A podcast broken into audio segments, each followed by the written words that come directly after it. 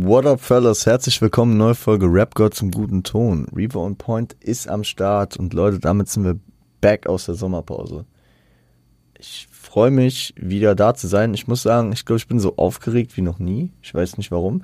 Also irgendwie die letzte Sommerpause und die letzte Winterpause, die waren nicht so lang.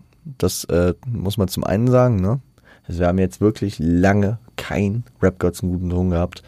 Und äh, will ich natürlich auch Liebe dafür dalassen, dass ihr dennoch über den Sommer, weil das habe ich natürlich gesehen, weiter Folgen gehört, ihr habt vielleicht ein bisschen weiter backgedickt und ähm, ich hoffe, ihr freut euch genauso sehr wie ich, dass wir zurück sind. Ähm, ein paar Sachen zum Anfang, bevor wir in die heutige Kendrick Lamar Folge reingehen, wie schon üblich nach Winter- oder Sommerpause.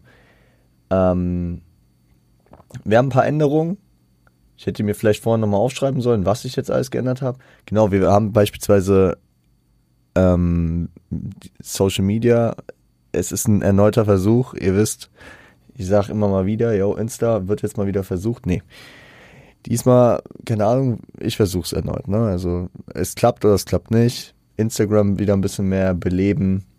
Ähm, wenn, wenn die Folge raus ist, dann werdet ihr eventuell sehen, ob ich es hingekriegt habe oder nicht hingekriegt habe oder ob ich zufrieden war oder nicht zufrieden war mit der Reel-Funktion. Ich wollte mal ein Reel aufnehmen, so als Announcement. Vielleicht hat es geklappt, vielleicht ist es okay. Wenn nicht, wenn da keins ist, dann wisst ihr, ich bin da nicht, noch nicht zufrieden mit. Weil ihr kennt mich auch, auch wenn ich lange Sommerpause hatte. Ich habe natürlich auch viel aufgeschoben bis ganz äh, an Schluss. Deswegen sind manche Sachen erstmal noch hinten übergefallen, beziehungsweise die werden wir noch tun. Deswegen bin ich auch froh, dass ich den Mund noch nicht zu voll genommen habe und vorab alles gesagt habe, was ich vorhab. Mhm, gewisse Sachen habe ich schon angepasst. Äh, die Shownotes sind beispielsweise, sag ich mal, angepasst. Wir haben da, wir haben da ein bisschen, ist vielleicht ein bisschen übersichtlicher. Es gibt jetzt einen Linktree, äh, wo alle meine Social Media Sachen zu finden sind, wo der Podcast auch zu finden ist. Vielleicht ein bisschen übersichtlicher für Instagram. Ähm, wir haben Twitter auch äh, ins Leben gerufen, jetzt für Rap God zum guten Ton. Hat mir irgendwie anfangs sehr, sehr Spaß gemacht. Ich weiß, dass mein genereller Twitter-Grind mal mehr, mal weniger ist. Ich muss mich da immer ein bisschen knechten, auch wenn mir das immer Spaß macht an sich. Vielleicht wird sich da auch ein bisschen was etablieren. Ich werde sicherlich nicht fünf äh, Tweets am Tag absetzen, aber wenn ich, wenn ich mal einen Tag Lust und Laune habe, dann twitter ich mal so ein bisschen vor mich hin. Äh, könnt ihr gerne, wie gehabt, Rebound Point abchecken, aber auch den neu gegründeten Rap God zum guten Ton Account findet ihr alles ähm, über Linktree tatsächlich. Also unten den Linktree äh, Link gerne abchecken. Ähm, die Shoutouts an ähm, Frosty, an die On Point Crew und natürlich auch an Siage bleiben weiter in den Shownotes. Die ähm, Quellen und Sources, die wir verwenden, die ich hier verwende, habe ich vielleicht auch nochmal ein bisschen dezidierter, ein bisschen, ja, bisschen äh, besser aufgefächert, was jetzt meine Primärquellen sind, was ich eher nur so sekundär mal kurz reingeschaut habe also nach meinem Studium zufolge müsste ich mich für jede Folge selbst verklagen hier, wie, wie ich natürlich hier die, die äh, Quellenzitation angebe. Wir arbeiten hier nicht wissenschaftlich, wir publizieren hier nichts. Äh, das hat keinen Anspruch auf Vollständigkeit und deswegen, ähm, ich arbeite sehr, sehr viel mit Genius. Ich glaube, das ist äh, jedem hier klar. Äh, dichte mir aus Genius und meinem eigenen Knowledge meistens viel zusammen. Wikipedia packe ich äh, häufig einfach rein, weil das, vor allem wenn, wenn ich beispielsweise irgendwie äh, eine Geschichte von einem Künstler erzähle, äh, weil die sehr, sehr chronologisch viel aufarbeiten und das finde ich eigentlich ganz geil. Ähm, auch wenn dann natürlich die ganzen äh, Infos immer mit Vorsicht zu genießen sind, muss man dazu, na, dazu natürlich sagen. Ne? Ihr wisst. Was äh, ich euch auch schon sagen kann, was neu ist, ist, dass wir ähm, neuen Jingle haben, beziehungsweise neue Übergänge. Äh, wir haben da jetzt ein bisschen mehr Auswahl. Äh, ganz viel Liebe gehen raus an Beat den Lukas. Äh, ist, äh, ist ein Produzent, der mir da auf jeden Fall äh, ein bisschen unter die Arme gegriffen hat, weil Leute, ich kann viel, ich kann aber nicht produzieren. Und ähm, er hat mir, er hat mir da ein paar Beats bereitgestellt. Ähm, Werde ich gucken, inwiefern wir, wir die jetzt einbauen werden für die Übergänge. Äh, ich glaube, nach zwei Jahren war es auch mal Zeit, ich weiß gar nicht, inwiefern das von Anfang an ausgelegt äh, war, der äh, feste Beat zu werden. Ich habe das, glaube ich, einfach immer äh, ein bisschen äh, weggeschoben und genauso wie andere organisatorische, sag ich mal, ähm, oberflächliche Dinge, die ich jetzt nach und nach einfach mal ein bisschen, äh, sag ich mal, anpassen, überarbeiten, verbessern will. Ähm, nicht alles, aber gewisse Sachen halt ja, das, das ist ja auch ganz normal, gehört dazu. Ne? Wir sind, äh, wir gehen in dies, ins dritte Jahr jetzt. Wir gehen ins dritte Jahr Rap Gods im guten Ton. Äh, wir gehen zudem mal wieder in ein Kendrick Lamar Projekt und funny shit ist mir gerade jetzt in diesem Moment aufgefallen. Eigentlich sollte To Butterfly eine der ersten, nämlich, und das ist jetzt kein Joke, es sollte wirklich die dritte äh, Folge damals, also beziehungsweise das dritte Album, was zu besprechen war, gewesen sein. Haben wir dann am Ende nicht gemacht. Wir haben damals dann Drake und Views äh, gewählt, weil wir einfach keine Zeit für die äh, Aufarbeitung hatten und wie später dann ja auch deutlich wurde, äh, mir an, bei Kendrick sehr, sehr viel daran lag, lückenlos und ähm, von Anfang an seine Story praktisch durchzugehen.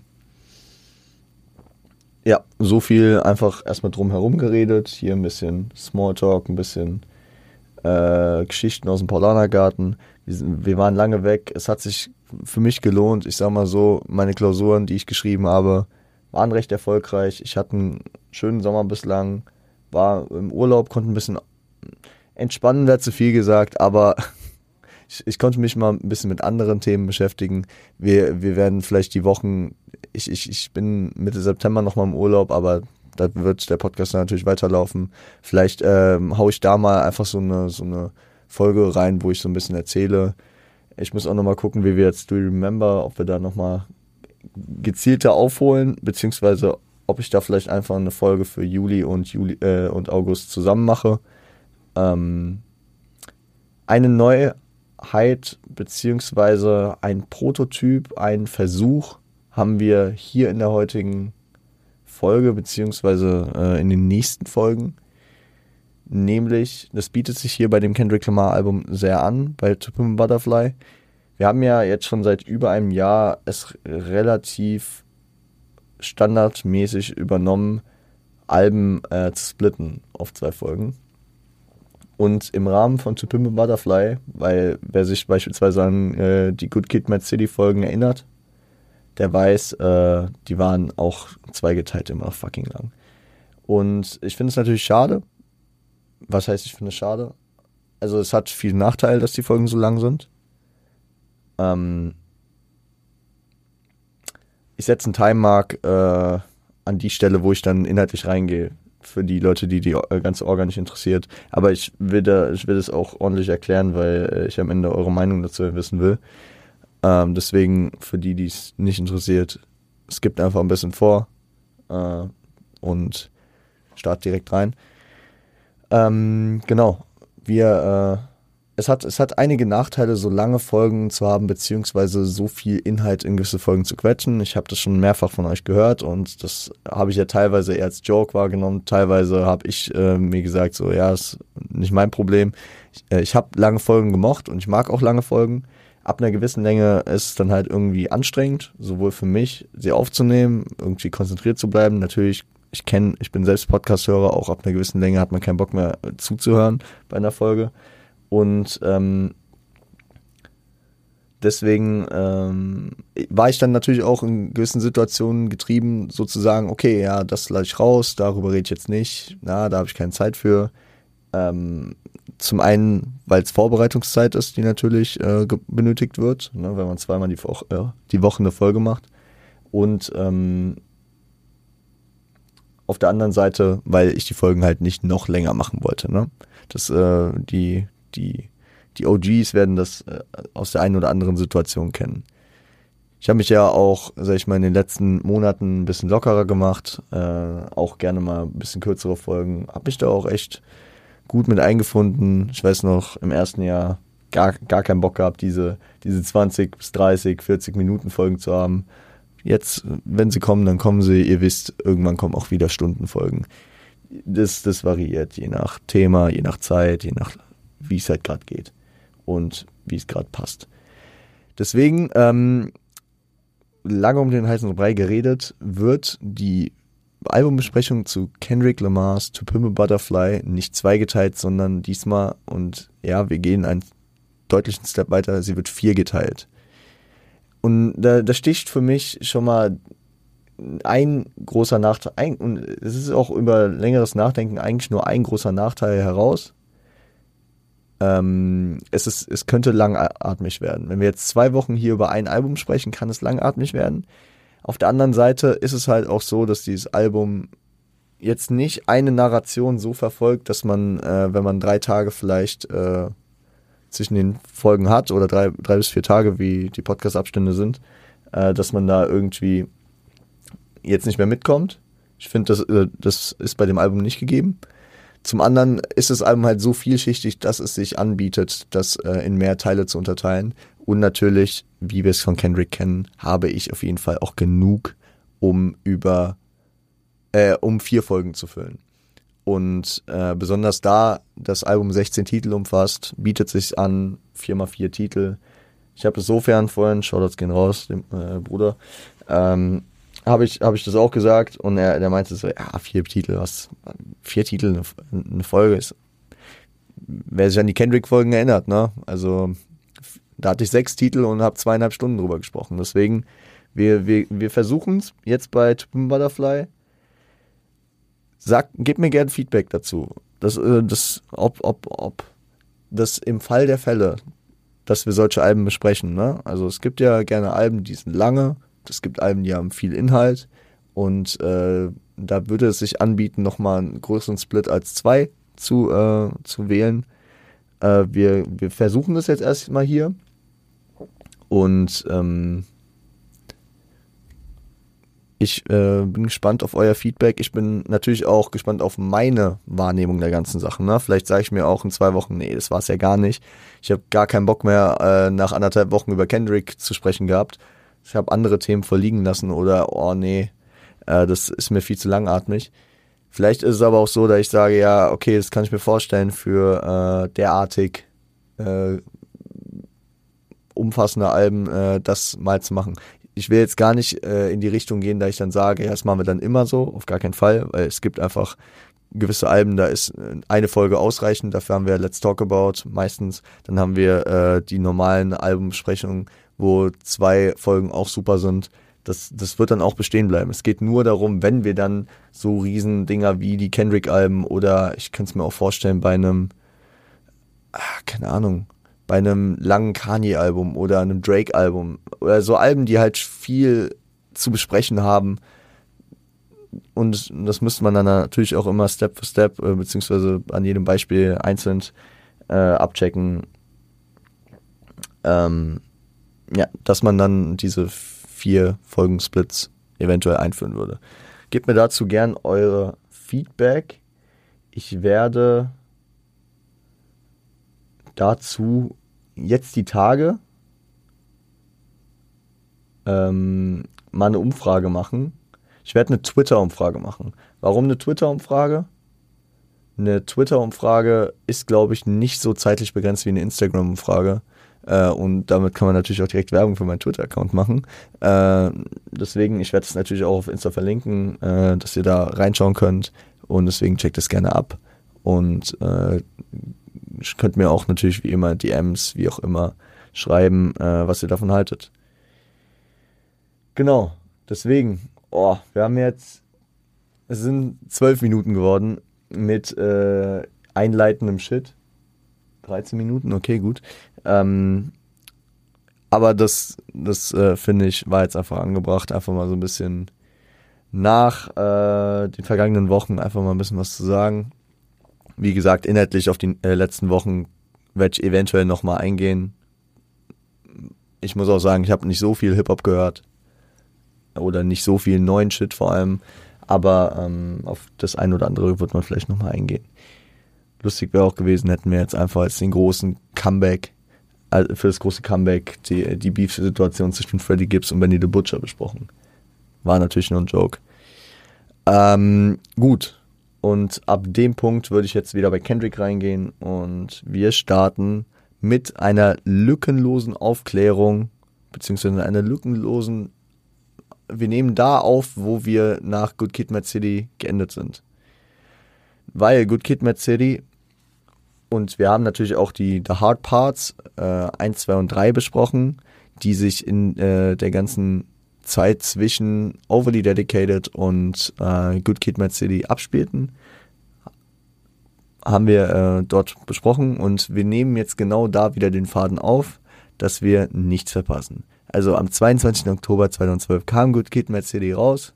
Das Album, wir haben es in der Sommerpause, äh, in der Winterpause besprochen, eines der fantastischen Alben äh, auf jeden Fall der letzten Dekade und ähm, ey shit, das Album wird nächsten Monat hat das Album Geburtstag. Feier ich. Cool. Muss ich mir mal merken. Das Datum, dass man da vielleicht irgendwas zu macht. Je nachdem, ob da, vielleicht ist da ein Podcast-Day oder einfach so. Mal gucken. Auf jeden Fall das Album hören. Ähm, genau. Im Folge dessen gab es Promo, Auftritte, Erfolge. Kendrick wurde zum MC of the Year von äh, Hip Hop DX, also äh, von Hip Hop DX ähm, zum MC of the Year gekürt. Das Album ist relativ schnell Gold gegangen und sogar nach nur neun Monaten Platin. Good Kid, Mad City ist, und da nagelt mich nicht drauf fest, ist eines der erfolgreichsten Alben in der Billboard-Geschichte, weil es, glaube ich, mit mit Unterbrechung von irgendwie ein, zwei Wochen jetzt immer noch in den Billboard 200 Charts ist, nach fast zehn Jahren. Ich glaube, da sind wenige Wochen, wo es das nicht war. Ist immer wieder direkt reingekommen. BET Awards hat er geholt, GQ Auszeichnung, Grammy Nominierung. Mm. Ich glaube, das Thema mit der Grammy Nominierung hatten wir auch schon mal, ich glaube, im Rahmen von ähm, 2014 Forest Hills Drive, weil J. Cole sich da ja ein bisschen echauffiert hatte, äh, dass da ein gewisser Macklemore in dem Jahr gewann, während äh, Knalleralben wie Nothing Was the Same, noch irgendwas, irgendwas, was ich gerade hardcore vergesse, 2012, aber auch ähm, Good Kid Mad City rauskamen. Also auf jeden Fall einige, die äh, da auf jeden Fall Anspruch gehabt hätten. Ähm, in Folge hatte er ein Eminem-Feature. Ist auf jeden Fall wild. Also er arbeitete für äh, eine Marshall Mathers LP2 auch. Hatte mit J. Cole zusammen äh, Studio-Sessions. Es äh, stand lange im Raum, dass äh, ein, ein gemeinsames Projekt erscheinen sollte, worauf wir leider bis heute warten mussten. Und er war äh, Support auf äh, der Yeezus Tour für Kanye West also auf jeden Fall prominente äh, Begleitungen am Start. Also natürlich durch die letzten Jahre hatte er mit Eminem und Dre schon zu tun gehabt, auf jeden Fall. Dennoch äh, nicht uninteressant, wie auch nach seinem Erfolgsalbum Good Kid Mad City das nochmal neue Bahn gezogen hat. Hatte Auftritte bei Saturday Night Live und auch bei äh, der Late Night Show von David Letterman. Zudem äh, kam nachträglich zum Album noch ein Video für Poetic Justice mit Drake raus. Und im August 2013, um mal ein bisschen zu springen, kam Control.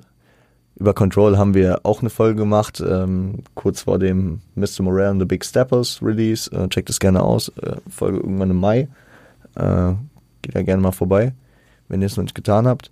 Und ähm, im Oktober 2013 hatte er ein Double XL Interview, in, wo er dann, ähm, wo er ein, praktisch die Arbeiten für ein neues Album ankündigte, die nach dem, nach der, nach seinem Teil auf der Yeezus Tour äh, beginnen sollten. Und nach Good Kid Mad City war war man auf jeden Fall natürlich schon gehypt auf ein neues Kendrick-Album. Hier, krass, äh, im Billboard-Interview im Februar 2014 ähm, sagt er auch schon an, dass äh, der Albumdrop im September 2014 ablaufen sollte. Dass äh, auch ein mögliches äh, Black Hippie-Debüt-Album in dem Jahr, worauf wir by the way leider auch warten mussten und was äh, mittlerweile durch Kendricks TDE-Abgang auch immer unwahrscheinlicher wird, ähm, das hätte auch in dem Jahr stattfinden können. Am 23. September, also im September 2014 dann, als ähm, die Leute schon lange, also beziehungsweise schon äh, heiß auf das Album, auf das neue Kendrick-Album warteten, droppte dann die erste Single, I, aus dem neuen Kendrick-Album, äh, welche prompt 2015 auch für zwei äh, mit zwei Grammys ausgezeichnet wurde, als beste Rap-Performance und als bester Rap-Song. Meiner Meinung nach, also, das äh, wirkt wie ein typischer Move von der Grammy Academy. Da gab es ein bisschen Hate auf jeden Fall, dass, dass äh, Good Kid Mad City nicht äh, für irgendwas ausgezeichnet wurde. Und ähm, das äh, sollte wahrscheinlich so ein bisschen als Wiedergutmachung dafür dienen. Weil man könnte jetzt, und da habe ich ein bisschen so in den, in den Nominierten gedickt, man könnte schon sagen, dass Rap God für Performance, für Rap-Performance auf jeden Fall äh, auch nicht ohne Anspruch auf diesen Preis gewesen wäre. Im Folgejahr wurde Kendrick nochmal gekürt, dann mit weiteren Tracks von ähm, To Pimp Butterfly. Generell das Thema Grammys, äh, es wird jedes, jedes Jahr gefühlt äh, skurriler und obskurer. Äh, ja, ich weiß gar nicht, warum wir noch über die Grammys reden hier. Am 9. Februar 2015 droppte dann The Blacker the Berry, zweite Single, und äh, auch die letzte Single, weil am 16. März, eine Woche vor angesagtem Release-Date, am 23. März sollte das Album kommen, am 16. März 2015 droppte To Bimpe Butterfly, meine Damen und Herren. Das äh, dritte Kendrick Lamar-Album, um das es die nächsten zwei Wochen hier gehen wird. Und ich gebe euch, bevor wir reingehen, gebe ich euch wirklich den Disclaimer. Am besten hört es, bevor ihr die Folgen hört, einmal komplett durch. Könnt jetzt gerne hier stoppen. Hier. Hört das Album. Ihr nehmt euch auch ruhig die zwei Wochen Zeit und dann könnt ihr auch den Podcast am Stück vielleicht hören, wenn es die zwei Wochen Wartezeit auch doof ist für, für die ganze äh, Aufarbeitung, weil ihr normal die drei Tage gewohnt seid. Aber bitte gebt euch das Album vorher erstmal, weil ich werde ich werde nicht ähm, es gibt gewisse Sachen, was heißt, die gespoilert werden, aber ich will, ich will befreiter praktisch schon Sachen vorwegnehmen können, beziehungsweise Sachen erklären können, die im späteren Verlauf des Albums dann erst wichtig werden, weil das Album recht, was heißt episodisch, aber es hat einen interessanten Aufbau und äh, es hat auch, ohne das jetzt in irgendeiner Weise zu erläutern, äh, wiederkehrende Elemente. Und äh, ich finde, gibt es bei dem Album sehr, sehr viel Sinn. Und ich äh, sage das ja immer gerne mal dazu, wenn es meiner Meinung nach wichtig ist, ein Album schon mal gehört zu haben, beziehungsweise schon mal durchgehört zu haben. Hier wäre es sehr wichtig. Andere ähm, Sachen, die ich schon mal vorab sagen kann, ich werde nicht verkrampft jeden, jede, jeden Break, jede Bridge, jedes Interlude, je, jedes Intro so für sich dezidiert besprechen. Ich versuche das alles so ein bisschen dynamischer und ähm, zentraler zu machen.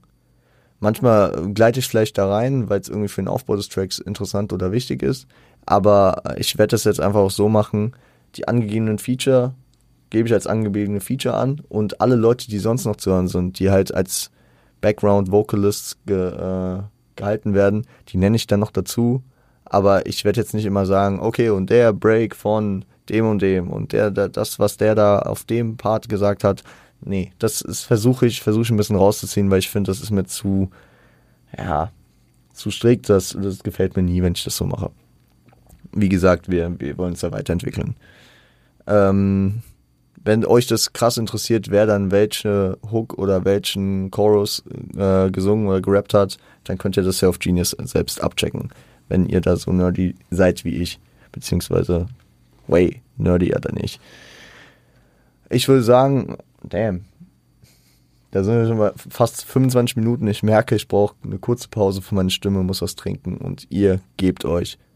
Äh, entweder ihr macht es hier aus und hört das in zwei Wochen erst, oder ihr gebt euch jetzt Wesley's Fury, äh, das Intro des Albums und wir hören uns dann gleich wieder. Viel Spaß.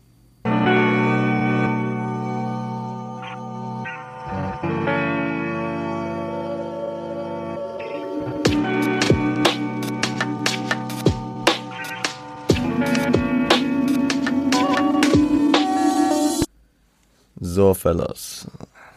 Wesley's Fury, George Clinton äh, und Thundercats sind gefeatured. Ebenso zu hören sind Boris Gardiner, äh, Joseph Limeberg, Dr. Dre, Anna Weiss und Whitney Alford. Produziert ist das Ganze von Flipper, Flying Lotus, Soundwave und Thundercat. Und gesampelt ist Every Ninja is a Star von Boris Gardiner ich finde das Intro vom Intro, muss ich immer an DCVDNS denken, aber der Einstieg ist auf jeden Fall sehr, äh, verbild, äh, verdeutlicht den bildlichen Albumtitel. Ein, ein sich aus seinem Kokon lösender Künstler, der seine Entwicklung äh, zu überstehen versucht und mit den Einflüssen von außen klarkommen muss. Dass er idolisiert wird, also idolized, ja, dass er, dass er das Vorbild anderer Leute ist, dass er praktisch von außen äh, Einflüsse auf einmal kriegt, die er vorher nicht kriegen würde als Privatperson. Ein Künstler, der sich aus seinem Kokon, aus seiner, aus seiner, ja, der sich entwickelt, ne? Ein, ein Butterfly, ein, ein Schmetterling, der, der halt ähm, durch seinen Erfolg hervorgeht. Ähm, finde ich, finde ich schon mal sehr, sehr gut praktisch in Ansätzen hier den Albumtitel erklärt, warum, warum, wie, wieso, wieso heißt das Album To Pimp a Butterfly. Ich finde, by the way, als ich das erste Mal den Albumtitel To Pimp a Butterfly gehört habe, dachte ich, das ist einer der geilsten Titel, den ich je gehört habe, weil ich kann mir gar nicht vorstellen, worum es geht, aber irgendwie schon und es, es ist einfach so ein richtig geil kryptischer Albumtitel. Also wirklich, ich, ich, ähm, ich werde irgendwann mal eine Folge machen, äh, Good Kid, Mad City oder To Pimp Butterfly äh, und dafür vielleicht noch einen Kollegen reinholen, mit dem ich das Thema schon häufiger hatte. Ähm, ich, den, das kann ich schon mal anteasen.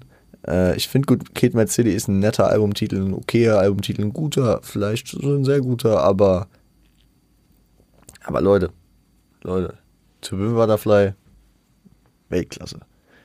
Einer der besten Albumtitel, der mir jetzt ad hoc einfallen würde. So. Ähm, was ist inhaltlich hier in dem Track am Start? Vor allem die finanzielle Veränderung durch den Erfolg, durch diesen einen Major Deal. Kendrick startet in den Part rein mit When I get signed. Also wenn ich gesigned werde, dann passiert das und ich mache das und das wird er erledigt und so. Also diese plötzlich, das plötzliche Vermögen finanzieller Freiheit, was man dann alles machen kann und ähm, man ändert sich ja nicht, ne? Man wird gesigned und man ist trotzdem die gleiche Person wie am Tag vorher. Das heißt, die Werte bestehen, die Einstellungen bestehen und die Verhaltensweisen bestehen. So, er ist immer noch der kleine Junge aus Compton und hat auf einmal fucking viel Geld durch den Vorschuss. Ähm, und durch den Rückhalt eines Majors, äh, Major Labels. Ähm, er redet beispielsweise darüber, dass er sein, sein Viertel bewaffnet, gewaltiges Fort, äh, Vorgehen gegen politische Gegner wie Republikaner äh, vor, befürwortet und Bling-Bling-Lifestyle mit Autos, Schmuck etc. natürlich grinden würde. Ähm, Kendrick erkennt aber auch, dass mitschwingt mit, mit dem ganzen Erfolg und mit seinem Signing äh, seine Beziehung zu Raps, zu seiner, zu seiner großen Liebe äh, sich verändert weil durch die Industrie und durch den Kommerz praktisch äh, in gewisse Bahnen gedrängt wird, äh, in denen er sich nicht frei seinem Rap, äh, seiner Kunst äh, hingeben kann. Und ja, Kendrick erreichen zwei äh, Einflüsse von außen. Und man könnte das fast wie äh, Engel und Teufel sehen, der eine Einfluss, der ihn erreicht, ist äh, Dre, der, der hier in einem Interlude zu hören ist, der sagt, ähm, der ihn praktisch darauf hinweist, so, Digga, ich hab dir damals gesagt, den schnellen Erfolg kann jeder kriegen. Der bringt dich aber nicht weiter. Die Kontinuität ist es. Die Kunst ist es, lang oben zu bleiben. Hat Sido auch irgendwie, glaube ich, letztes Jahr oder vor zwei Jahren mal gesagt. Ähm, Kunst ist nicht äh, nach oben zu steigen, Kunst ist es, äh, lang oben zu bleiben oder so. Und das ist es halt. Man sieht die, die, die hyper erfolgreichen Leute, nennen Kanye, nennen äh, Jay-Z, Dr. Dre, gehen wir noch älter zurück, Nas. Oder auch Leute, die mittlerweile gar nicht mehr rappen, die aber einfach fucking ihr, ihr Ding gemacht haben. Ein Ice Cube, der Schauspieler geworden ist, ein LQJ, der Schauspieler geworden ist, äh, ein KRS One, dem es bestimmt auch gut geht. So, die Kunst ist es lang um zu bleiben, okay, klammern wir die nochmal aus, aber so diese richtigen Rap-OGs, die haben es geschafft, lange da zu bleiben und sind deswegen auch Legenden geworden. Also, ähm, der schnelle Erfolg, dieser eine Major Deal, von dem Kendrick gesprochen hat, ne? When I get signed, kann ich das und das und das alles machen. Ja, aber Digga, deine, du hast ja selbst gesagt, deine, deine Leidenschaft und deine, dein, deine, deine Musik wird anders dadurch, weil du durch, durch die Industrie fesseln lässt oder in gewisse Bahnen lenken lässt. Das, äh, das spricht nicht für die Kontinuität. Der andere Einfluss, der ihn erreicht, ist der, der seinen, sag ich mal, seinen finanziellen, seinen finanziell, äh, seine finanzielle Möglichkeiten unterstützt, nämlich Uncle Sam. Und Uncle Sam meldet sich im zweiten Part und ich finde, da, da zeigt Kendrick einfach auch wieder sein krasses MCing. Ich könnte das gefühlt auf jedem Track an der Stelle ansprechen. Ich mache es hier jetzt mal an der Stelle, weil äh, ihr werdet über das Album echt merken, nochmal mehr als auf Good Kid, Mad City, dass Kendrick Stimmen verstellt, äh, in verschiedene Rollen schlüpft und das hat er nochmal sehr, sehr krass weiterentwickelt. Und hier, hier kommt er als Uncle Sam, ähm, der sich als Kendricks Freund ausgibt, aber schon mit einer sehr hinterhältigen Stimme. Ne? Also das hört man direkt raus, dass, dass der Mann nichts Gutes im Schilf wirkt. Wer Uncle Sam ist, Uncle Sam ist im Prinzip eine Figur, eine Personifikation Amerikas.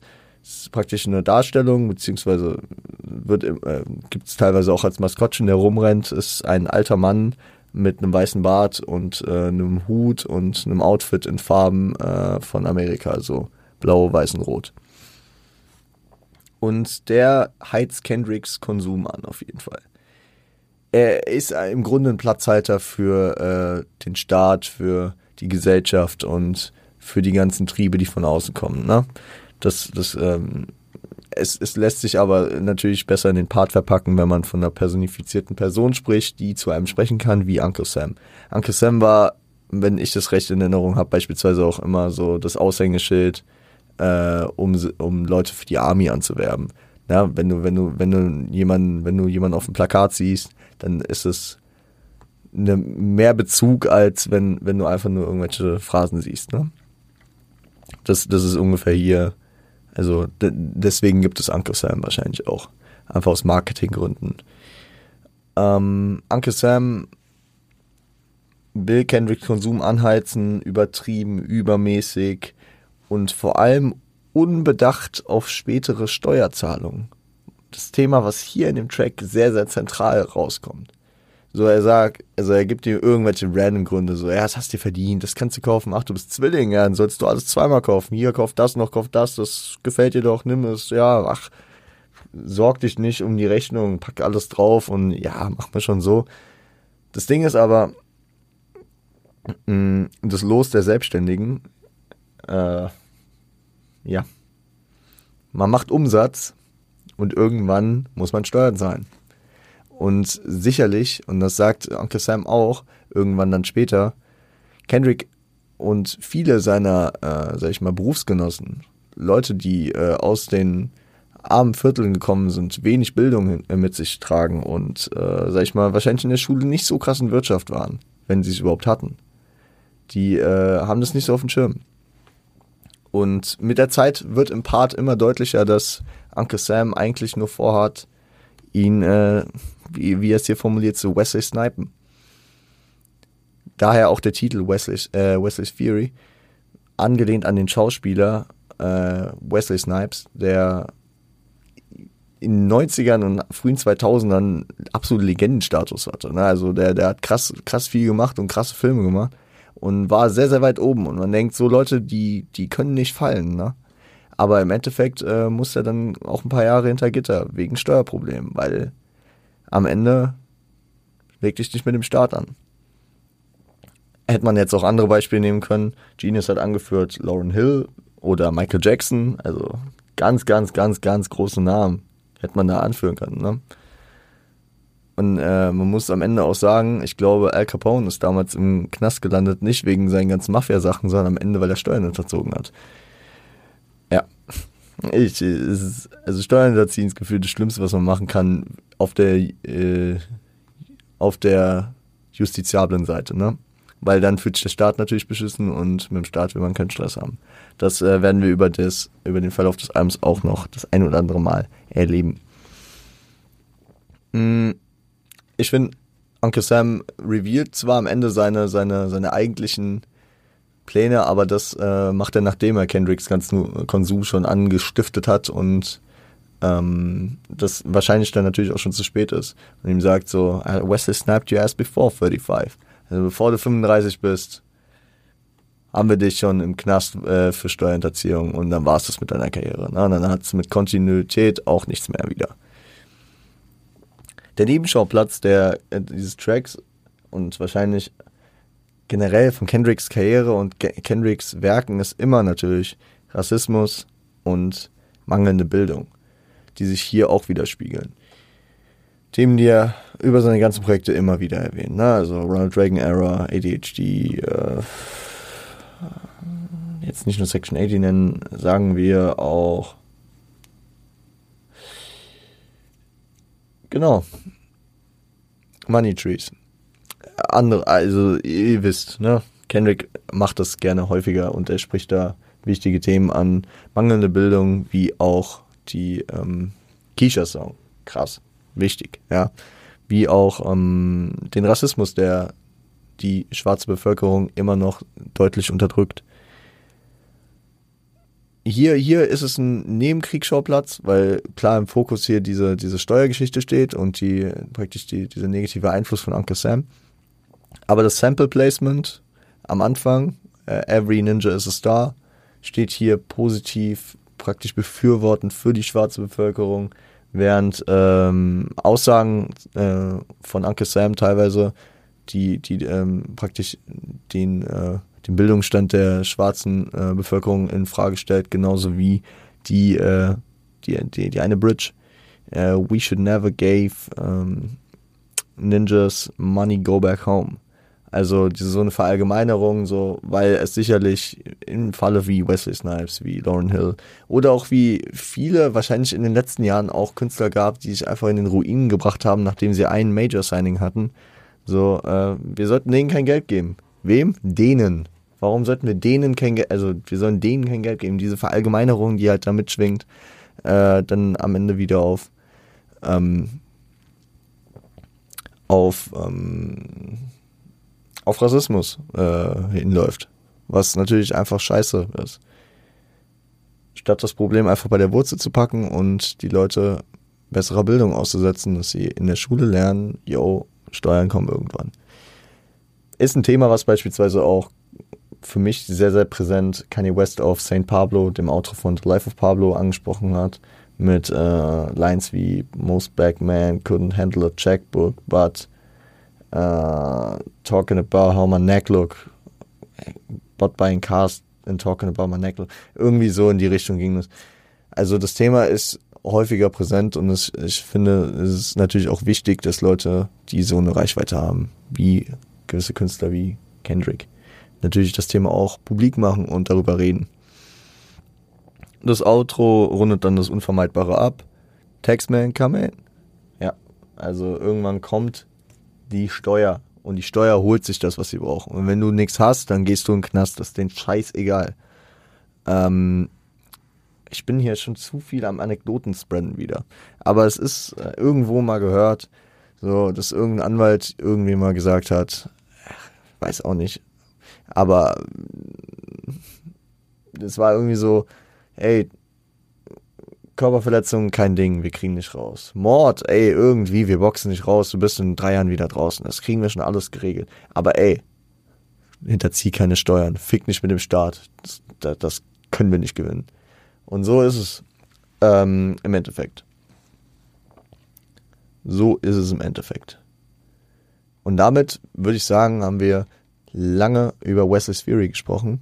Ein sehr, sehr starkes Intro, meiner Meinung nach. Und äh, wir gehen über in For Free Interlude. Gebt euch den Track. Wir hören uns gleich wieder. Viel Spaß.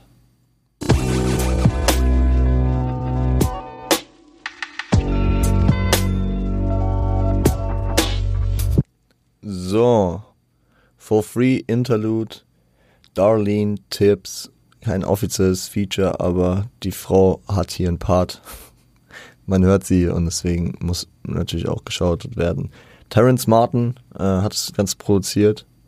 Äh, guter Produzent an der Stelle. Shoutout. Ja, es ist ein Interlude. Man, man hat hier praktisch teilweise Skit-Vibes, aber dadurch, dass es halt auch von Kendrick ist, äh, habe ich trotzdem Sorge, dass wir hier bestimmt 10 Minuten drüber sprechen. Kendricks, in Anführungszeichen Freundin, äh, ja, äh, ein Girl, was, was sich mit ihm umgibt, ähm, beschwert sich über, sagen wir mal, zu wenig finanzielle Zuneigung von seiner Seite. Also, dass äh, er ihr keine Kleidung mehr kauft und dass er ja finanziell jetzt nicht das Geld so locker sitzen hat, wie sie es gern hätte. Und sie sucht sich jemanden neuen und beleidigt Kendrick echt ziemlich deutlich und regt sich halt über ihn auf. Ähm, ja, Kendrick, Kendrick ist ein bisschen abgefuckt. Äh, mit der, also er wiederholt sich häufig mit der Line This dick ain't free und äh, kickt dazu immer ein paar Zeilen. Äh, ihn fuckt's ab und das merkt man auch durch die Cadence und durch die Art, wie er rappt. Er ist, er ist echt mad. Kendrick ist fucking mad in der Situation. Weil er wird hier nur als Kohlequelle ausgenommen. Er ist auch nicht frei durch die Erwartungen seines Umfeldes. Und das kann man jetzt in einer Freundin, ne, ähm, in eine Freundin projizieren. Das kann man aber auch einfach in irgendwelche Homies oder Familie projizieren. Kann ich mir sehr, sehr gut vorstellen. Äh, das hört man ja auch immer mal wieder, dass sich da die Familie einfach, ja, dann auf einmal, ah, okay, mein Neffe ist ein krasser Rapper, hat einen Major Deal, dann kaufe ich mir mal jetzt ein Lambo. Also, dass es so Leute gibt, die dann da komplett unverblümt sind, ah, mein bester Freund, der ist jetzt reich, ja, dann halt ich mal die Hand auf. Und dass er, der sich hier als Kohlequelle sieht, äh, dann natürlich auch sagt, this dick ain't free. Also dieser, dieser Schwanz ist nicht frei. Also Kendrick ist nicht frei, äh, hier projiziert auf die Freundin. Einfach als Erweiterung wahrscheinlich dazu, um das Umfeld mit einzubeziehen, nachdem wir eben in Wesley's Fury schon vom Staat und von der Industrie gesprochen haben. Ähm, Genau, die gesamtgesellschaftlichen Strukturen kommen halt auch hinzu. Äh, Video gibt es an der Stelle auch, könnt ihr euch gerne reinziehen. Hier äh, gibt es auch nochmal eine Verbildlichung von Uncle Sam. Für die, die äh, da unter meiner Beschreibung eben noch nicht genug äh, im Kopf hatten, der kommt da kurz drin vor. Also ein Uncle Sam, ne? Und ähm, Kendrick, äh, teilweise wird Kendrick auch von ihm vereinnahmt äh, und man sieht an einer Stelle, wie er Kohle verbrennt, auch sehr, sehr gut als äh, Gleichnis für die, für das Geld rauswerfen, was Uncle Sam natürlich äh, Kendrick nahegelegt hat.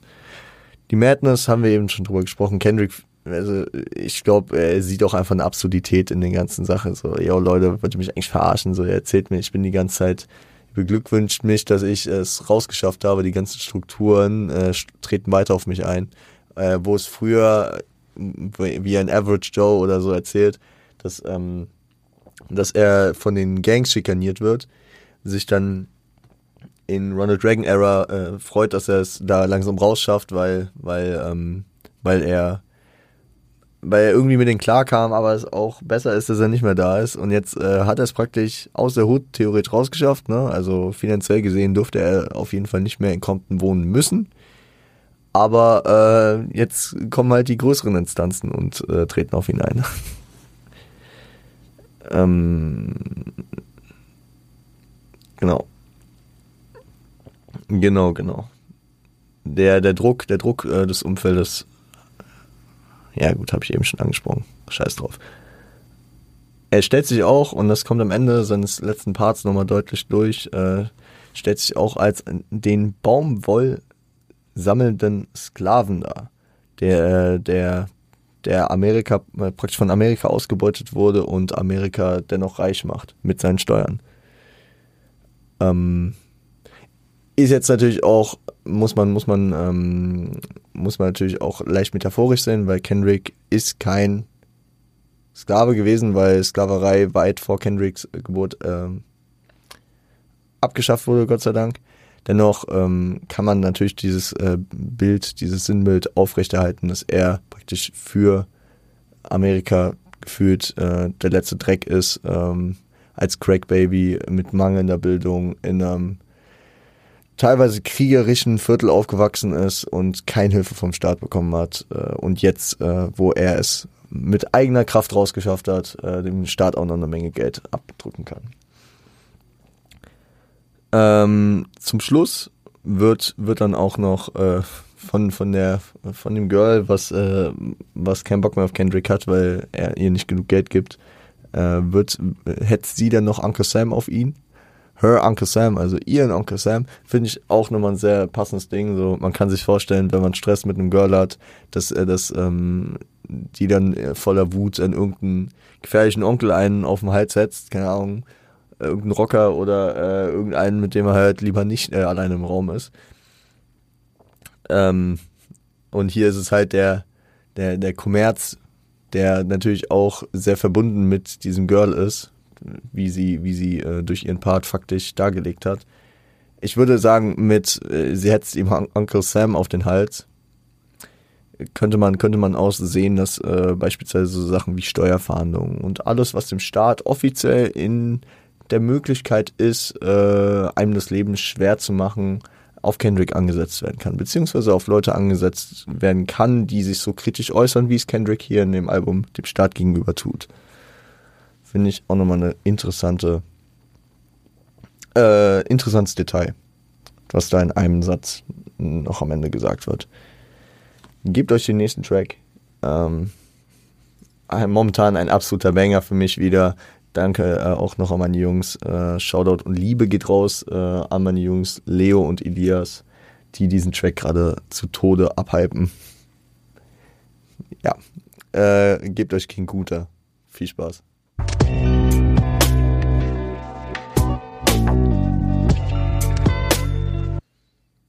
King Kunter äh, hat kein offizielles Feature. Whitney Alford ist äh, am Ende im Outro, aber dennoch zu hören. Liebe geht raus. Und produziert das Ganze von Soundwave und Terence Martin. Ähm, ja, beide mehrfach auf dem Album vertreten. Gesampelt und da, da, da, da wurde hier mal ganz tief in die Kiste gegriffen. Man merkt das, finde ich, aber auch äh, über den Track hinaus. Das ist ein sehr, sehr, sehr durchdachter und sehr, sehr vielschichtiger Beat. Gesampelt ist Kung Fu von Curtis Mayfield äh, Get Naked von äh, Mouseberg featuring DJ Quick und äh, L. DeBarge. Ähm, the Payback von James Brown und We Want the Funk von Ahmad. Ja. King Kuta, ähm, um mal kurz den Namen zu erklären, den Kendrick sich hier nimmt, also sich auferlegt, teilweise auch als Pseudonym weiter äh, verwendet ist, ähm, beruht auf einer teilfiktiven Figur des Autors Alex Haley. Ähm, die Figur bei Alex Haley heißt Kuta Kinte aus äh, dem Buch äh, Roots, The Saga of an American Family. Und der Autor sagt, dass es, dass diese Figur Kuta Kinte auf ähm, seinem eigenen Ahnen beruht, also einem Ur-Ur-Urgroßvater aus der Sklavenzeit halt. Ein Sklave, der sich dadurch ausgezeichnet haben soll, äh, sich gegen eine Namensänderung, also Sklaven haben häufig damals äh, von ihren ähm, Besitzern Das, das, klingt, das klingt einfach schon falsch, so eine Scheiße zu sagen. Aber ja, wir reden ja hier historisch, ne? Ihr wisst, dass ich da nicht dahinter stehe. Äh, von ihren, also von ihren Besitzern wurden ihnen teilweise so weiße, beziehungsweise halt weißer klingende Namen gegeben. Dagegen hat er sich gewehrt. Er wollte nicht Toby heißen, kann ich auch irgendwie verstehen. Liebe an alle Tobys, aber ey, ja. Wenn, wenn du Kunter heißt, dann äh, ich würde meinen Namen auch nicht einfach so hergeben, egal welchen Namen. Also es hat ja einfach auch was irgendwie mit so, mit so Selbstbestimmung zu tun. Ähm, ebenso ist Gunther äh, geflohen von der Plantage, mehrfach versucht hat, äh, hat er versucht auszubrechen und als Strafe dafür wurde ihm sein Fuß äh, amputiert, abgehackt. Also wahrscheinlich auch nicht medizinisch, sondern einfach irgendwie mit einer Axt oder so. Äh, also cool, cool, echt entspannt. Äh, kurz gesagt, eine Identifikationsfigur für Kendrick. Jemand, der sich nicht hat unterkriegen lassen und, sag ich mal, das Ding mit dem Fuß, das ist auch nicht irrelevant für, für den Verlauf des Tracks, weil Kendrick ja ähm, immer formuliert, äh, everybody wanted cut, was? Cut the feet off him. Gute. Ich, ich suche es extra nochmal raus hier. Ja, everybody wanna, uh, wanna cut the legs off him. Also für, für die Redewendung, äh, um ihn zu Fall bringen zu wollen, äh, ist, diese, ist dieses Gleichnis zu King Kunta natürlich auch nochmal sehr, sehr, sehr, sehr gut gewählt. Äh, Kuta Kinte, den er natürlich auch mit dem, mit dem Beinamen King einfach äh, sehr, sehr abhypt. So viel auf jeden Fall zum Namen des Tracks. Ähm, was, was macht Kendrick hier? Kendrick, ich glaube, das ist so der Track und äh, ich finde, das ist auch die, äh, die Einstiegsline mit I got a bone a pick. Also, ich habe jetzt was zu sagen äh, und darum geht es eigentlich auch in dem Track. Der Track ist jetzt eben nicht so konzeptuell wie die anderen Tracks, die wir jetzt bisher hatten und wie viele der noch folgenden, aber ähm, er passt rein aber es ist vor allem so ein Track, wo, also es ist jetzt kein The Hard Part, wo, wo er jetzt einfach nur äh, Sachen erzählt, die, die jetzt irgendwie im Real Life passieren, aber er bezieht sich schon auf viele Sachen, die halt passiert sind. Beziehungsweise auf Sachen aus dem realen Leben. Äh, Kendrick fragt die guten Absichten seiner Freunde, gut, das passt auch noch an äh, das Scheme des Albums, äh, die mit seinem Erfolg kamen. Uh, Bitch, where was you when I was walking? Uh, where were you when I was walking? Ich bin. Manchmal, manchmal denke ich, geben die so viel Fax auf, auf äh, Grammatik, dass ich äh, das phonetisch bessere klingendere sage und mir dann so denke, Moment, aber das ist falsch. Hat er es jetzt wirklich gesagt? Weil sonst zitiere ich ihn ja falsch. Uh, where you Bitch, where you when I was walking. Okay, nochmal anders. Aber Bitch, where you when I was walking. Also, wo wart ihr, als ich nicht da war? Klar, ne, also kennt man ja. Die Freunde, die mit Erfolg kommen und äh, Kendrick fuckt sich natürlich darüber ab, wo wart ihr, als ich, äh, als ich noch nicht hier war. Äh, jetzt seid ihr hier und äh, jetzt wollen mir Leute hier immer noch, ähm, wollen mich Leute zu Fall bringen. Ist auch lustig natürlich. Früher war einfach keiner da. Jetzt sind Leute da und irgendwer will ihn auf einmal zu Fall bringen. Mhm weil sie einfach nicht gönnen. Aber Kendrick lässt sich bekanntlichermaßen auch wieder eine Parallele zu Kuta Kinte nicht unterkriegen. Ähm, er spricht über die Gefahr eines jeden, den sogenannten Yams zu erliegen und wird auch extra im Track nachgefragt, was die Yams sind. Ähm, und Yams ist so ein Begriff, der, der hier mehrfach gedeutet wird.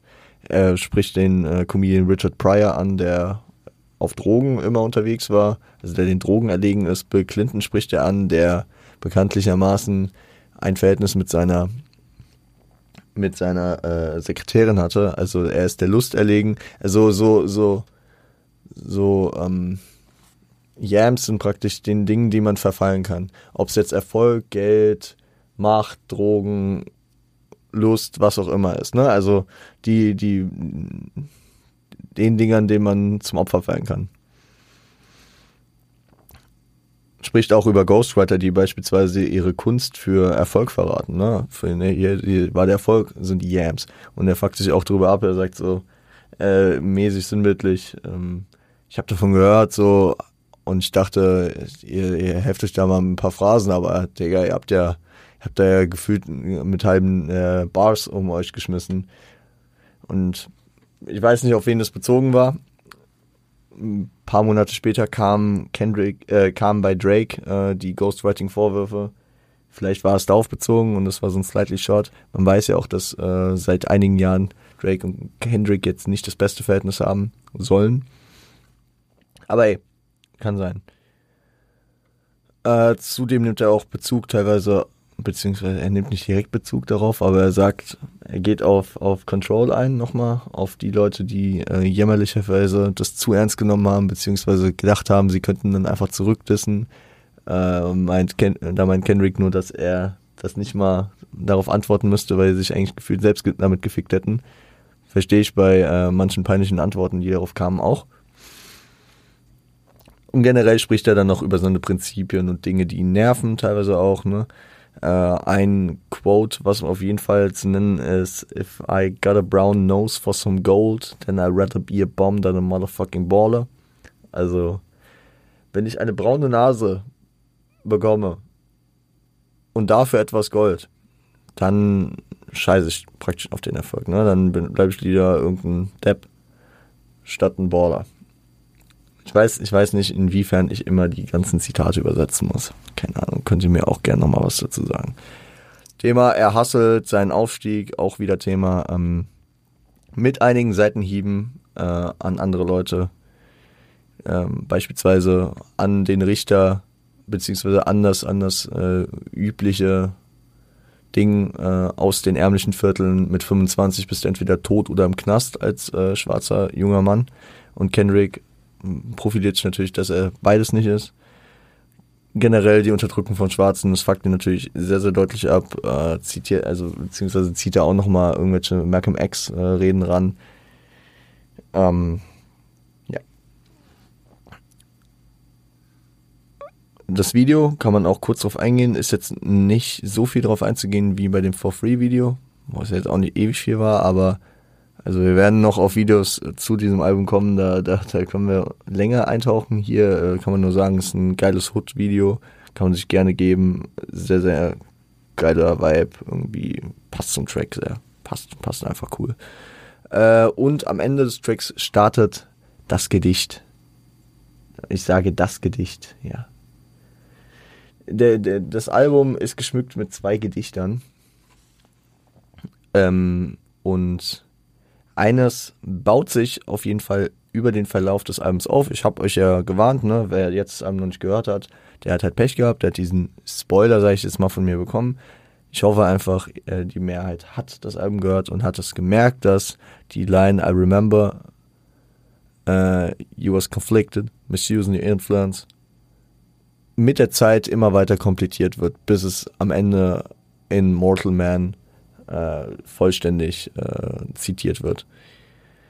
Ähm, und ich finde es interessant, weil das werden wir über den Verlauf merken des Gedichtes, äh, über das Album, dass es halt immer, wenn es weiter kompliziert wird, äh, teilweise zumindest auch auf den aktuellen Track zu beziehen ist und praktisch äh, auf einen gewissen Step in diesem Gedicht, der dann durch den Track irgendwie so ein bisschen begleitet wird oder umgekehrt ähm, vervollständigt wird. Finde ich ein geiles Scheme, finde ich ein geiles Ding so noch nicht gesehen und wahrscheinlich auch danach wird man es nie wieder so sehen, weil es einfach so ein prägnantes und geiles, eine geile Idee war. Ähm, Shoutout dafür auf jeden Fall Kendrick. Ähm, und man muss sagen, ich kann das halbe Gedicht äh, gefühlt zumindest auswendig, weil ähm, wenn man das Album hört, gewisse Parts natürlich häufiger wiederholt werden, wie I remember he was conflicted, misusing your influence. Und Kendrick redet natürlich hier auch darüber, und ähm, er spricht hier über, also er spricht hier über ähm, darüber, dass jemand und das kann man hier an dem Punkt ja noch nicht äh, absehen, an wen das gerichtet ist, werden wir auch noch drauf eingehen. Man könnte jetzt sagen, es könnte an Kendrick gerichtet sein, es könnte aber auch an irgendwen gerichtet sein, es könnte auch spezifisch auf jemanden gerichtet sein, der hier in King Kunta besprochen wurde. Und das, das ist halt alles möglich. man kann es allgemein betrachten, ähm, weil es gehen ja hier in King Kunta sicherlich um gewisse Leute, die den Yams verfallen sind, die äh, ihren Influence, also ihren Einfluss misused haben. Also äh, da könnte man drauf eingehen, wie bei Bill Clinton, der aufgeführt wurde, oder bei irgendwelchen Ghostwrite, ghostgewriteten Rappern. Und ähm, Leute waren safe damit auch conflicted. Und man kann es auch bei Kendrick, also Kendrick wird das sicherlich auch zu Teilen auf sich beziehen, dass er ähm, seinen Influence durch seinen Erfolg bekommen hat und dadurch auch Sachen gemacht hat, die er wahrscheinlich äh, als Misusing of Influence bezeichnen würde. Weiß gar nicht, ob er da, also ja, geht er auch auf dem Album später noch im Verlauf darauf ein, aber ich finde, es war auf Mr. Morale and the Big Steppers beispielsweise viel prägnanter, wo, wo wir lustigerweise sagen können, äh, reden wir mal kurz mit der Zukunft. In ungefähr einem Jahr werden wir über das Album sprechen. Weil ähm, wir im Winter wahrscheinlich über Damn und nächsten Sommer dann über Mr. Miranda Big Steppers reden. Geil. Bin hyped. auf, in, auf in einem Jahr. Dann, dann sind wir mit Kendricks, Kendricks Diskografie so weit durch, dass wir auf was Neues warten müssen. Geil. Ähm, ich glaube, ich glaube, dabei können wir es ja erstmal belassen. Zu dem Zeitpunkt, wo nur eine Line des äh, Gedichtes steht, werden wir im Verlauf, wie gesagt, noch mehr drüber sprechen können. Gebt euch für heute den letzten Track.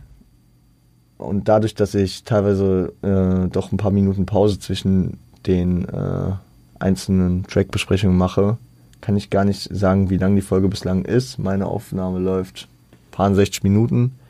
Da werden vielleicht bis zu 10 Minuten noch von abfallen. Ich weiß es gerade nicht. Ich weiß nicht, an welchem Punkt ihr seid, aber ungefähr eine Stunde, ein bisschen weniger, ist, ist äh, doch okay. Ja. Gehen wir in den letzten Track für heute. Gehen wir in Institutionalized. Viel Spaß dabei. Wir hören uns gleich wieder.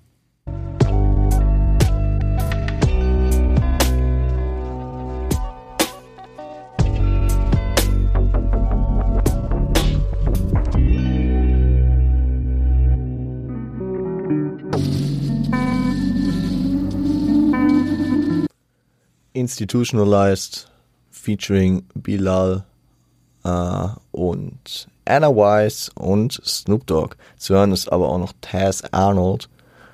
Ähm, ja, produziert ist von Tommy Black und Raki. Gesampled ist Homeboys von The Comrades. Ja. Und ich glaube, zu dem Track kann man auf jeden Fall sagen, das ist auf dem Album bislang das, was wir am ehesten Storyteller nennen können. Warum ich das jetzt so dezidiert sage, ist, weil wir nach Good Kid, Mad City von Kendrick natürlich ein Album gewohnt sind, wo mit beispielsweise The Art of Peer Pressure einen der krassesten Storyteller aller Zeiten irgendwie ist. Wenn auch ein bisschen achronologisch und was auch immer, ne?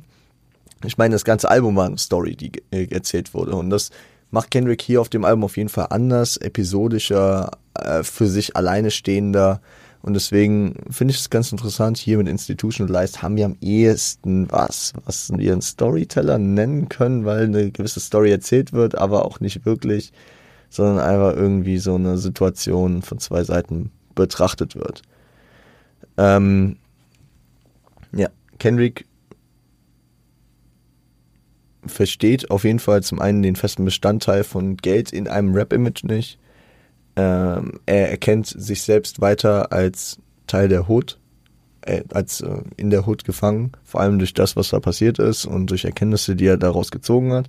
Wir werden am Ende auf die drei Kernerkenntnisse dieses Tracks eingehen nochmal, ja, die von verschiedenen Leuten ausgingen. Durch ähm,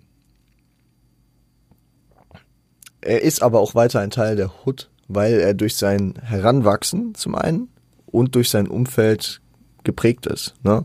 Er ist ein, ähm, er ist, und da kann man natürlich auf das Kern, auf den Kernbegriff dieses Tracks eingehen, er wurde institutionalisiert auf eine gewisse Weise. Er wurde, er ist, er ist so, wie die Hood ihn gemacht hat, beziehungsweise so, wie auch sein Umfeld und alle Umstände ihn gemacht haben. Ein Sklave des Staates, wie er sich hier auch häufig darstellt, äh, angesehen als der letzte Dreck äh, und man arbeitet noch für den Staat. Um es überspitzt auszudrücken. Ähm, und damit kommt halt auch der Gedanke durch, selbst wenn man Erfolg hat oder hätte, ähm, würde man so weitermachen wie bisher. Das äh, sagt diese, diese Stelle, if I were president. Äh, und dann zählt Dinge auf, die er genau jetzt so macht. So. Er wird nur high werden, sein, sein Auto für ein Drive-By bereit machen und sich um die Miete seiner Mutter sorgen. So, sonst wird er nichts anderes machen. Das wird er halt an einem weißen Haus machen, ja. Ähm, ist eine Zulu-Anspielung drin, finde ich ganz interessant, weil wir im Verlauf des Albums nochmal auf Zulu zu sprechen kommen. Ähm, Zulu Nation, Zulu Bewegung, äh, vor allem präsent in den 80ern, ähm, mit dieser, mit dieser Anspielung, mit diesem Zoom, Zoom, Zoom, ähm, auf Planet Rock, den Track von Afrika Bambada, der arguably einer, also einer der ersten Hip-Hop-Tracks aller Zeiten ist. Vor allem mit Afrika Bambada von einem der Gründerväter des Hip-Hop, des Rap vor allem. Äh, genau. Also da ist eine Zulu-Anspielung. Shoutout gehen raus, werden wir in den kommenden Folgen nochmal drüber sprechen. Also der erste Part ähm, kommt dann aus Kendricks Sicht heraus und er beschreibt seinen Weg. Ähm, wie auch schon in Overly Dedicated, Section 80, Good Kid, Mad City, ähm, das, das, das wird mit der Zeit ja immer klarer, aber ich finde es immer schön, dass er, dass er äh, nicht alles immer voraussetzt, sondern immer nochmal auf verschiedenste Weisen ähm, kurz zusammenfasst, was er geschafft hat. Darauf kann man ja auch stolz sein. Deswegen, wenn es nicht zu monoton und langweilig wird, kann man es auch gerne häufiger erzählen. Und ich finde, er schafft es immer wieder, eine neue, eine neue Perspektive beziehungsweise einen neuen, neuen Erzählstrang da auch reinzubringen. Und hier geht er halt vor allem den Weg, dass er zwar ohne Unterstützung gegangen ist, ne, das kennt man schon und das hat man gehört, Ronald Reagan Era, Craig, Barry, äh, Craig Babies, was auch immer, aber dass er, ähm, dass er seinen Independent-Weg äh, gegangen ist, ohne Major-Label. Und da kann man wie bei King Kunter auch die Frage stellen, als ob die Majors seine Freunde wären, wo wart ihr? So. Äh, auf einmal seid ihr da. Jetzt, wo ich Erfolg habe, kommen auf einmal die Majors. Ich bin mein ganz, meine ganze Karriere independent gegangen. Kendrick hat 2000 2004 sein erstes Tape rausgehauen, 2005 Independent bei, ähm, bei TDE gesigned, um dann 2012, als es eigentlich ganz gut lief, dann äh, letzten Endes ähm, bei, bei, äh, bei Universal zu sein. Bei Shady Aftermath, nee, bei Interscope. Shady Aftermath Interscope. Genau. Also da, da fragt, da ist er nicht ohne Grund natürlich auch, also beziehe ich jetzt rein, könnte man auch wieder diesen King Kunter Gedanken. Wo wart ihr, ey? Ähm, er hat für seinen Weg geackert und das ist das Wichtige und das ist eine der wichtigen Sachen, die wir für diesen Track brauchen.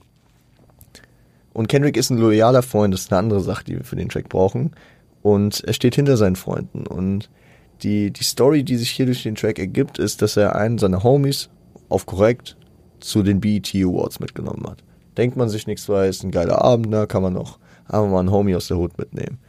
Die Mentalität und der, äh, der, die Denkensweise dieses Homies, der weiterhin in Compton in der Hut lebt, ist aber natürlich noch anders. Und er denkt an schnelle Geld und sieht Schwarze wirklich omnipräsent als unterdrückte Leute in, in der Hut. Und deswegen kommt er nicht drauf klar, da irgendwelche erfolgreichen Schwarzen zu sehen. Und er kommt auch nicht drauf klar, dass äh, da jeder Zweite mit einer Rollie am Arm rumfuchtelt. Und Kendrick ist so ein bisschen geschockt, als er dann irgendwie von irgendwem erfährt, so fuck, ey, der hat echt überlegt, da irgendwen abzuziehen. Und im zweiten Part rechtfertigt sich dann dieser Homie. So, dass diese, dass diese Robin Hood denke, dass dieser Hass nach oben und äh, dieses Instinktdenken zum Geld machen, die doch früher beide ver, vereint hat und äh, dass, dass das bei ihm weiter da ist, dass er weiter so institutionalisiert ist, daran zu denken, Geld machen, äh, die da oben sind scheiße, weil die helfen uns nicht, nimm es von den Reichen und gib es den Armen. Institutionalisiert von seiner Hut und den Umständen seines Lebens.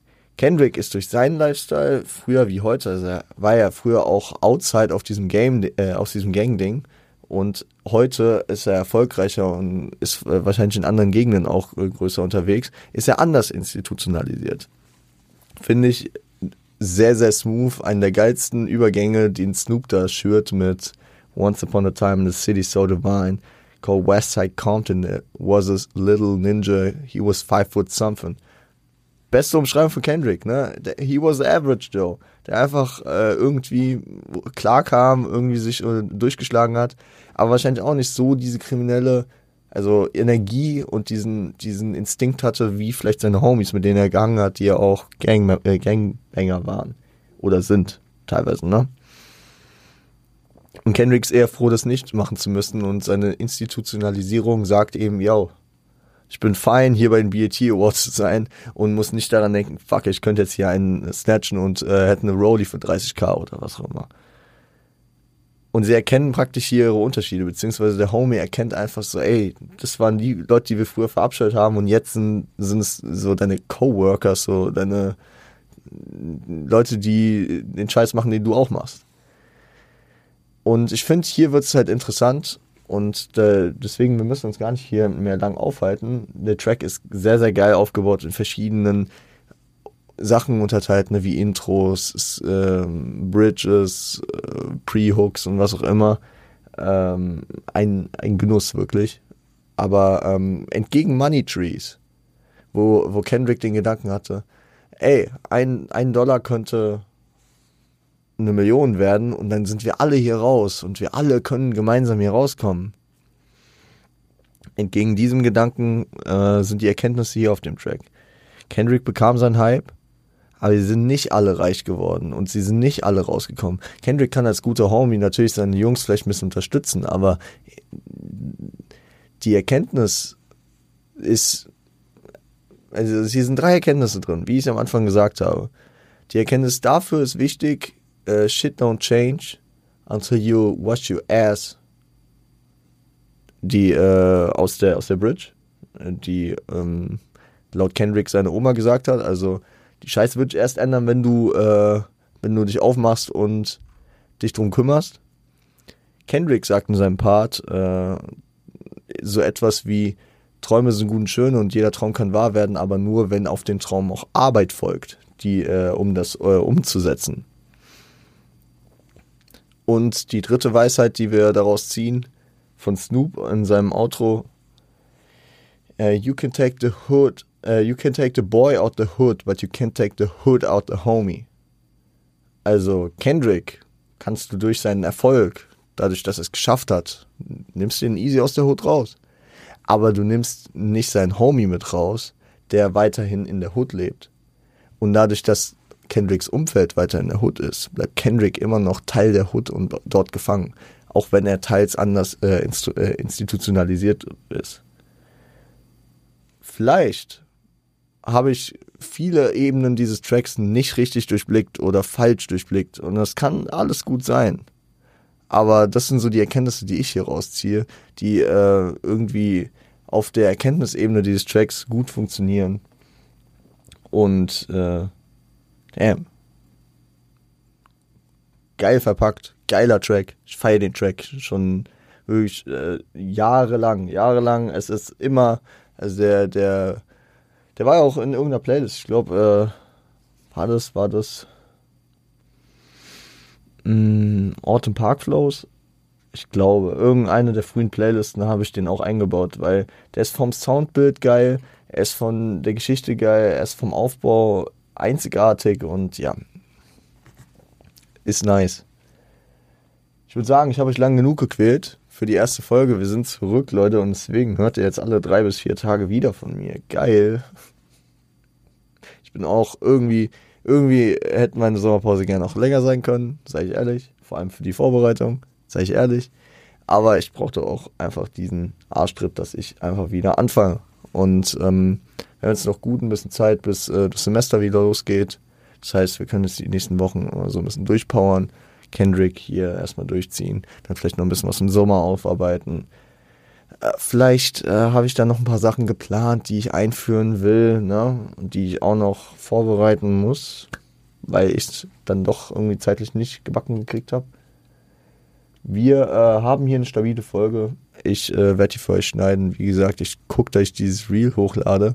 Ich gucke, dass ich die Umfrage auf Twitter hochlade, dass äh, wir das Social Media Game am Run halten und äh, wir sehen uns, wir hören uns auf jeden Fall am Montag wieder mit äh, den nächsten vier Tracks aus dem Kendrick-Album To Pimp Butterfly von 2015. Ähm, ich hoffe, die Folge hat euch gefallen.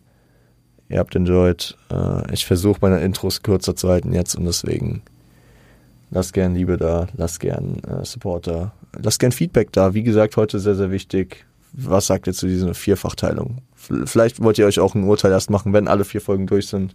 Aber vielleicht habt ihr da auch direkt eine Meinung zu. Ich lasse die Umfrage auf Twitter aktiv und wenn sie doch irgendwann ausläuft, was gut sein kann, dann mache ich nochmal eine Umfrage. Könnt ihr dann, ja, seht ihr dann.